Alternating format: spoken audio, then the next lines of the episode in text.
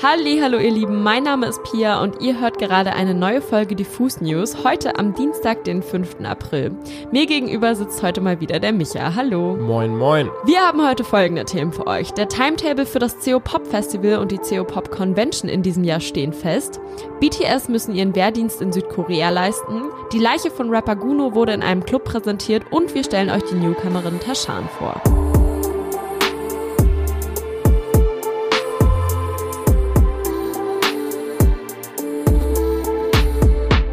Diesen Sommer wollen ja gefühlt mehr Festivals als jemals zuvor eure Aufmerksamkeit. Wer aber nicht nur feiern und tanzen und Zeltplatzfeeling will, sondern eher so ein bisschen abchecken, was die Musiklandschaft von heute und vor allem von morgen zu bieten hat, ist vielleicht am allerbesten auf dem CO Pop in Köln aufgehoben. Das Festival und die zugehörige Convention findet dieses Jahr vom 20. bis zum 24. April statt. Und gestern haben die VeranstalterInnen jetzt auch endlich das finale Programm mit uns geteilt. Da gibt es zum Beispiel Shows von M. Bird, Enyo, Paula Hartmann, Tigermilch und Verifiziert sowie ein Konzert von Bilderbuch als Auftakt von dem ganzen Spektakel. Diese musikalischen Darbietungen passieren meistens so Richtung Nachmittag oder Abend. Davor und darum herum gibt es aber auch jede Menge Vorträge, Workshops und interaktive Events.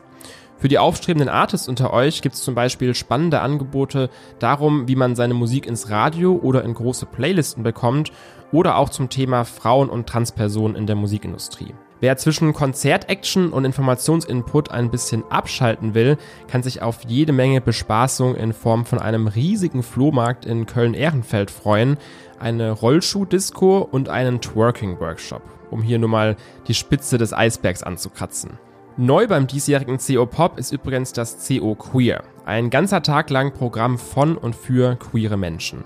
Außerdem geht auch die CO Work an den Start.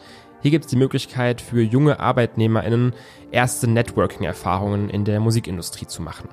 Ihr seht also jede Menge Action auf der CO Pop und ganz viele Programmpunkte sind dabei auch for free zugänglich. Macht euch da also mal schlau auf der Website, ob da was für euch dabei ist. Link dazu findet ihr natürlich in den Show Notes. Vom roten Teppich zur militärischen Grundausbildung, das könnte es jetzt für die Mitglieder der K-Pop-Gruppe BTS heißen. Noch am Sonntag waren die sieben als Nominierte beim Grammy eingeladen, gingen jedoch mit leeren Händen nach Hause. Kiss Me More von Doja Cat und SZA setzte sich gegen die K-Pop-Band BTS und ihren Hit Butter durch. Sehr zum Missfallen der Army, so heißen nämlich die BTS-Fans, die im Internet auf jeden Fall ihrem Unmut Luft machten. Die BTS-Fans durften sich beim Grammy aber trotzdem an einer grandiosen Inszenierung des nominierten Songs erfreuen. Nun gibt es allerdings etwas beunruhigende Nachrichten, denn solche Auftritte und Preisverleihungen könnten für die nächsten ein bis zwei Jahre erstmal Geschichte sein. Wieso? BTS soll zur südkoreanischen Armee. Die Mitglieder sind alle zwischen 23 und 29 Jahre alt und mussten die bestehende Wehrpflicht in ihrer Heimat aktuell noch nicht erfüllen. Wegen der anhaltenden angespannten Lage in ihrem Nachbarland Nordkorea gibt es in Südkorea aber eine 18-monatige Wehrpflicht für Männer zwischen 18 und 28 Jahren. Ein Gesetz, das im Jahr 2020 eingeführt wurde, erlaubte es BTS bisher, ihre militärische Ausbildung aufzuschieben. Der südkoreanische Botschafter in Großbritannien verkündete jetzt aber, dass es die nationale Lage erforderte, dass BTS ihren Dienst ableisten. In einem Zitat von ihm heißt es, es wird erwartet, dass die jungen koreanischen Männer dem Land dienen. Die BTS-Mitglieder sind Vorbilder für die jungen Koreaner. Wann sie genau ihren Wehrdienst antreten müssten, ist bisher noch nicht bekannt. Aber was für ein weirder Zeitpunkt, denn gerade erst hat die Stadtverwaltung von Seoul und der südkoreanische Internetriese Kakao eine Vereinbarung über den Bau einer neuen K-Pop-Arena unterschrieben. Laut The Korea Herald wird der neue Komplex einfach nur Seoul Arena heißen, im Norden von Seoul gebaut und soll im Oktober 2025 fertiggestellt werden. Die maximale Kapazität der Arena wird 28.000 Personen für Veranstaltungen mit Stehplätzen sein. Bislang betonten die Verantwortlichen von Kakao das Projekt immer wieder als Südkoreas erste und größte Arena für K-Pop.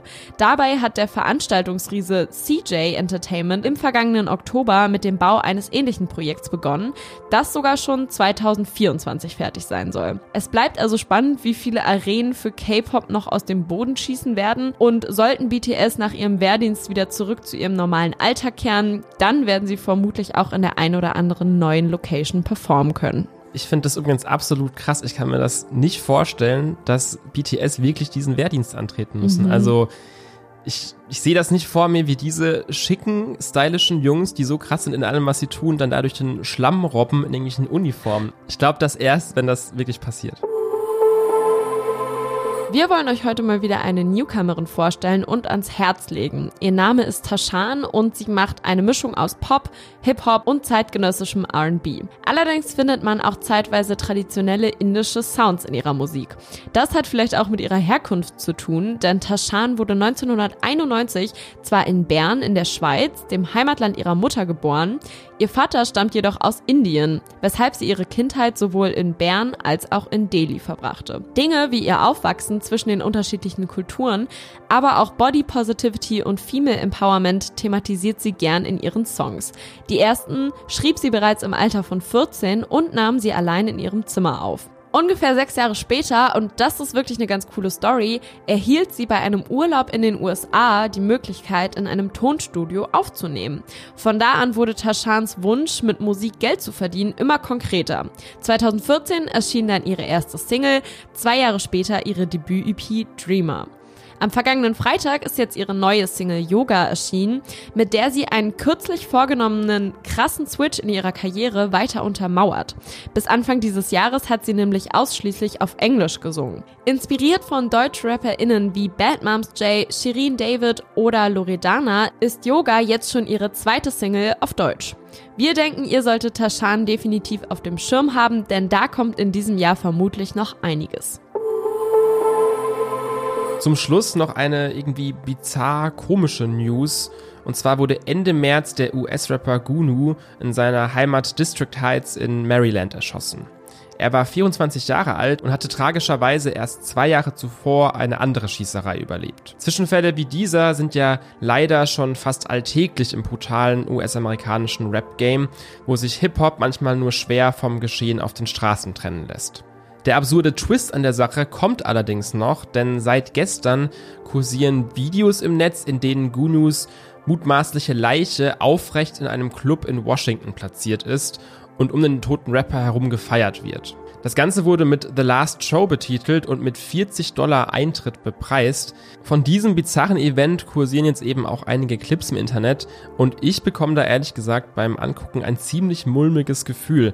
Es hat mit einer herkömmlichen Beerdigung wenig bis gar nichts zu tun und erinnert mich mehr an sowas wie Madame Tussauds Wachsfigurenkabinett. Kurz darauf haben die VeranstalterInnen des Clubs ein öffentliches Statement geteilt. Man habe im Vorfeld nichts von der Aktion gewusst. Wir entschuldigen uns zutiefst bei allen, die wir aufgebracht oder beleidigt haben, heißt es weiter. Weiterer Kontext dazu, wer das veranlasst hat oder auch wie die Familie des Verstorbenen dazu steht, fehlt bisher. Und das war's dann an der Stelle auch wieder mit den Diffus News an diesem Dienstag. Folgt uns auf jeden Fall gerne hier bei Spotify für weitere Folgen und abonniert uns auch gerne auf YouTube. Da gibt's nämlich auch natürlich jede Menge Content. Zum Beispiel heute frisch erschienen unser Interview mit Easy Easy und am Donnerstag geht auch ein weiteres Interview online und zwar mit der britischen Indie-Band Wetlag. Wir wünschen euch dann noch eine wundervolle Woche und hören uns am Freitag wieder.